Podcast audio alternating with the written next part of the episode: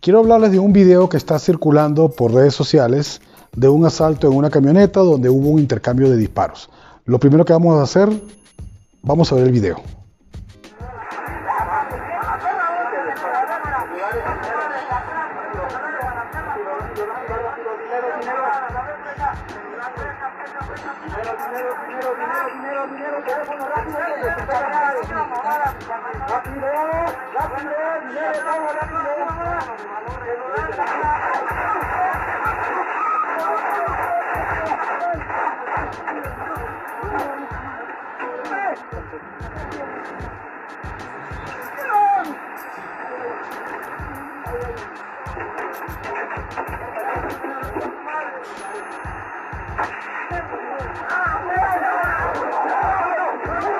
Si se fijan en ese video podemos ver tres sujetos y una persona que es una de las víctimas que está dentro del autobús y se suscita un intercambio de disparos. Vamos primero a dejar bien en claro, cuando hacemos un análisis de video en nuestra escuela o cuando la publicamos en redes sociales, la única intención es educar, no estamos hablando de morbo, ni tampoco estamos juzgando en ningún momento a las víctimas o a la persona que hizo el intercambio de disparos. No estamos juzgando nada de eso, porque hay muchas cosas que cambian cuando estamos bajo estrés. Si, hablamos de, en el momento de que sucede y que los, los individuos te, te, sometieron y te apuntaron con armas y tú tienes, portas un arma de fuego, ahí vas a entrar en estrés. Tu cuerpo va a comenzar a, sufrir varios cambios. Todos los pasajeros comparten eso. Sin embargo, la persona que de repente decide que se va a defender, que va a sacar su arma, su corazón se va a comenzar a acelerar, va a perder destreza motriz fina. Otra cosa que va a pasar es que su visión se va, se va a comenzar a focalizar, va a entrar en visión de túnel, pierde visión periférica, pierde visión de profundidad y coordinación ojo-mano, entre otras cosas que suceden cuando estamos bajo estrés. Entonces, en ese momento esa persona está bajo mucho estrés. Vio su oportunidad cuando uno de los atacantes, porque si vemos en el video, que aquí lo estoy poniendo, si vemos en el video cuando se separan, unos delincuentes van hacia la parte de atrás de la unidad de transporte público y el otro se queda en la parte de adelante con el conductor amagando un arma. Esa persona se distrae. Se distrajo varias veces, de, hecho. En un momento que se distrae, este, el defensor, vamos a llamarlo así, vio su oportunidad y hace fuego, saca su arma y dispara inmediatamente con el sujeto. Ahí viene el primer problema. El primer, uno de los principios que tenemos que estar claros en un enfrentamiento armado es que disparo no anula amenaza. El hecho de que tú le pegues los disparos, porque si le estás pegando, no quiere decir que va a mermar su capacidad combativa.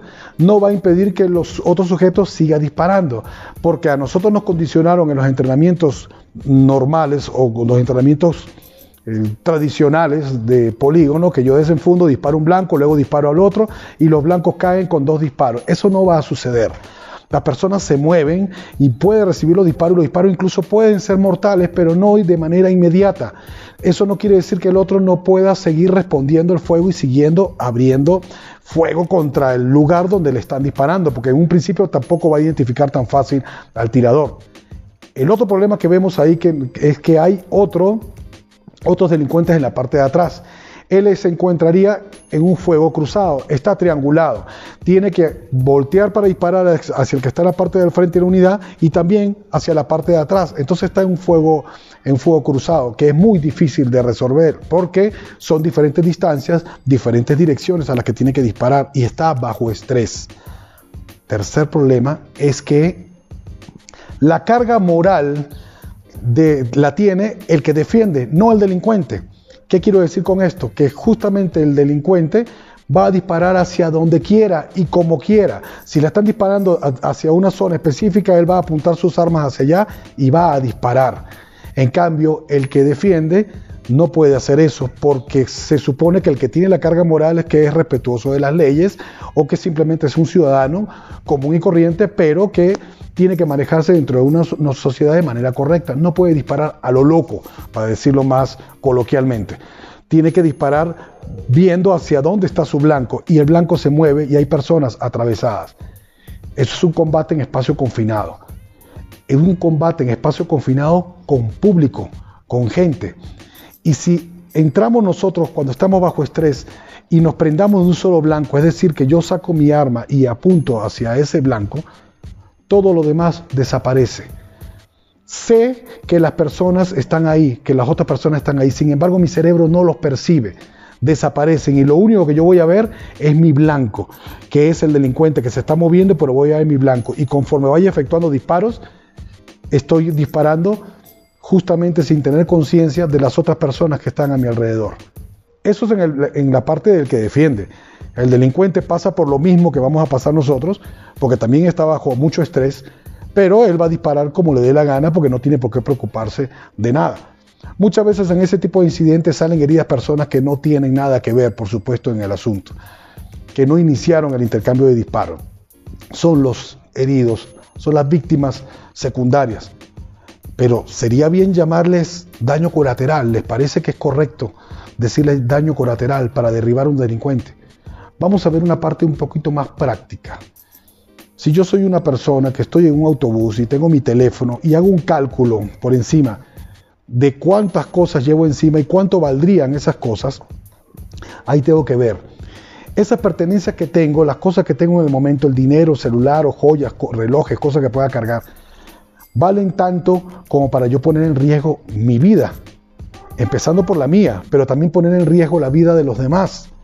¿Vale la pena eso? O sea, no vale definitivamente la pena, porque no consideremos en que tú derribas al delincuente y o, o lo hieres o lo matas. Vamos a considerar también las consecuencias legales que vienen después de eso. Te va a costar dinero, te va a costar mucho más entre abogados, gastos médicos, te va a costar mucho más.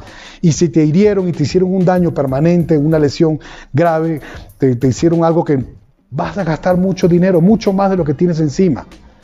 Entiendo y quiero que esté, mi posición es muy clara, el mejor delincuente es el que tiene una bala de 9 milímetros en la cabeza. Esa es la mejor vacuna para mí, para un delincuente. Pero, ¿a qué costo? Tenemos que ver justamente costo-beneficio. ¿Vale la pena hacer eso? ¿Vale la pena poner en riesgo a los demás? ¿Vale la pena arriesgar tu vida por tus pertenencias, por tus cosas, es injusto que un delincuente se meta en un autobús a robarte. Es injusto, es inhumano. Ningún ser humano tiene que estar sometido, tienes que estar tranquilo tú en tu vida diaria. Tú puedes ir a trabajar y nadie tiene el derecho de meterse con tu vida. Sin embargo, esa es la realidad que nos tocó vivir. Ciertamente, hay que darles un parado al delincuente lo van a pensar dos veces a la hora de montarse un autobús pensando que las personas pueden estar armadas. Y eso es un argumento que muchas veces nos dicen. Bueno, eso sería como justificar, vale la pena que se hayan herido otras personas, o vale la pena que el que disparó y defendió haya sacrificado su vida para que los delincuentes se asusten. Les tengo una mala noticia.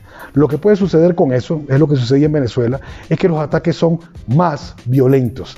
El delincuente tiene más cuidado a la hora de entrar, pero eso no quiere decir que va a limitarse en su entrada, simplemente que es mucho más agresivo. Esconden otros cómplices dentro del autobús armado y cuando ves que tú sacas el arma, ¡pum! Ellos lo que hacen, hacen su trabajo y comienzan a ver quiénes posiblemente están armados y quiénes posiblemente pueden ser una amenaza. Cambian su forma de actuar. Ya no es tan a pendejo que suben y después se bajan. Esos cambios suceden porque el delincuente se adapta.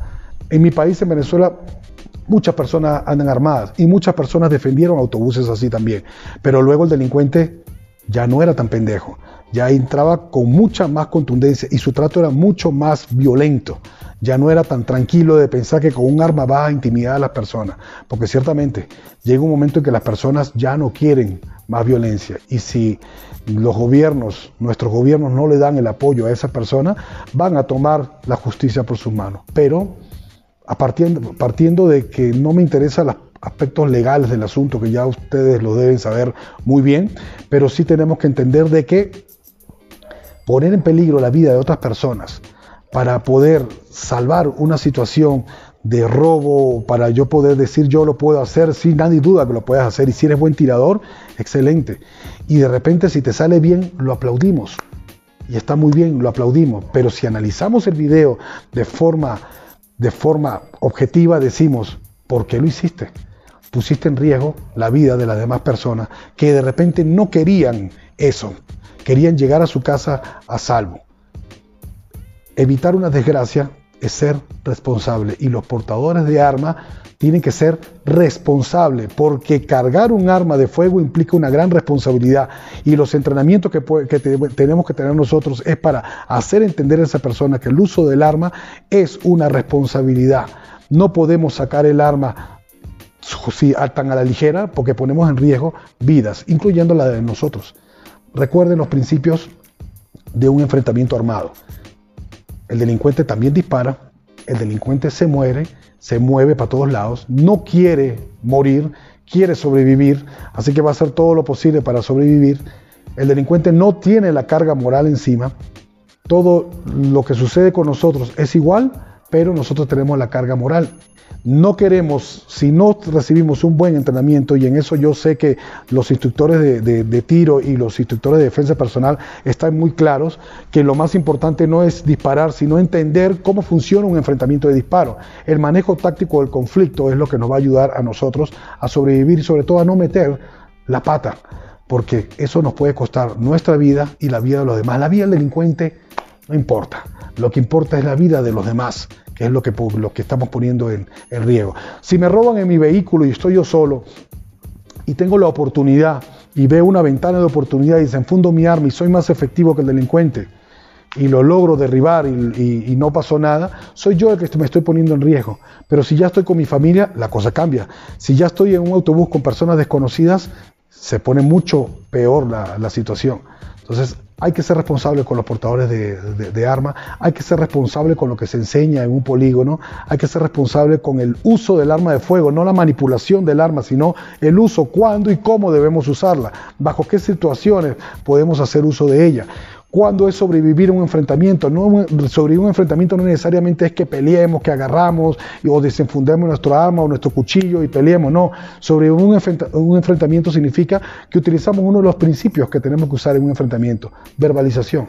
Si yo salgo vivo de una situación de esas porque pude dialogar con mi atacante y no me pasó nada, es una historia que yo debería contar con orgullo porque tuve la capacidad de sobrevivir a un robo, sobrevivir a un secuestro, sobrevivir a un evento antagónicos a mí. Piensen en esto. Quisiera que, hagamos reflexión sobre esto y cuando hagamos los comentarios evitemos la parte visceral. La parte visceral es justamente pensar de que yo voy a, eh, que yo puedo eh, hacer eso porque justamente quiero que se acabe la delincuencia, quiero que los delincuentes paguen. Sí, pues está bien, pero la persona que, que si yo hago fuego en algo y me hieren y me hieren de muerte y la, eso, no me van a recordar como un héroe. Lamentándolo mucho, no. Entonces, no, no pongan en riesgo su vida eh, justamente para intervenir en ese tipo de situaciones. Pensemos de manera un poquito más eh, inteligente, más táctica. ¿Cómo no? Podemos hacer, eh, recrear ese tipo de situaciones en el entrenamiento. Se pueden hacer cosas así como de, un autobús. Cuando el delincuente se está bajando, yo puedo ser que me bajo, busco una posición táctica y disparo si es que quiero hacerlo pero ya recuerden que eso ya no sería legítima defensa porque ya ellos ya se fueron, ya están en huida.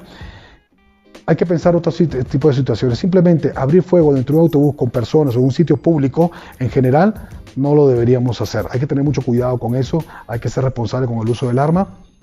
Quiero sus comentarios, quiero que lo piensen, quiero que me escriban por YouTube, por Instagram, me hagan las preguntas que quieran relacionadas al tema.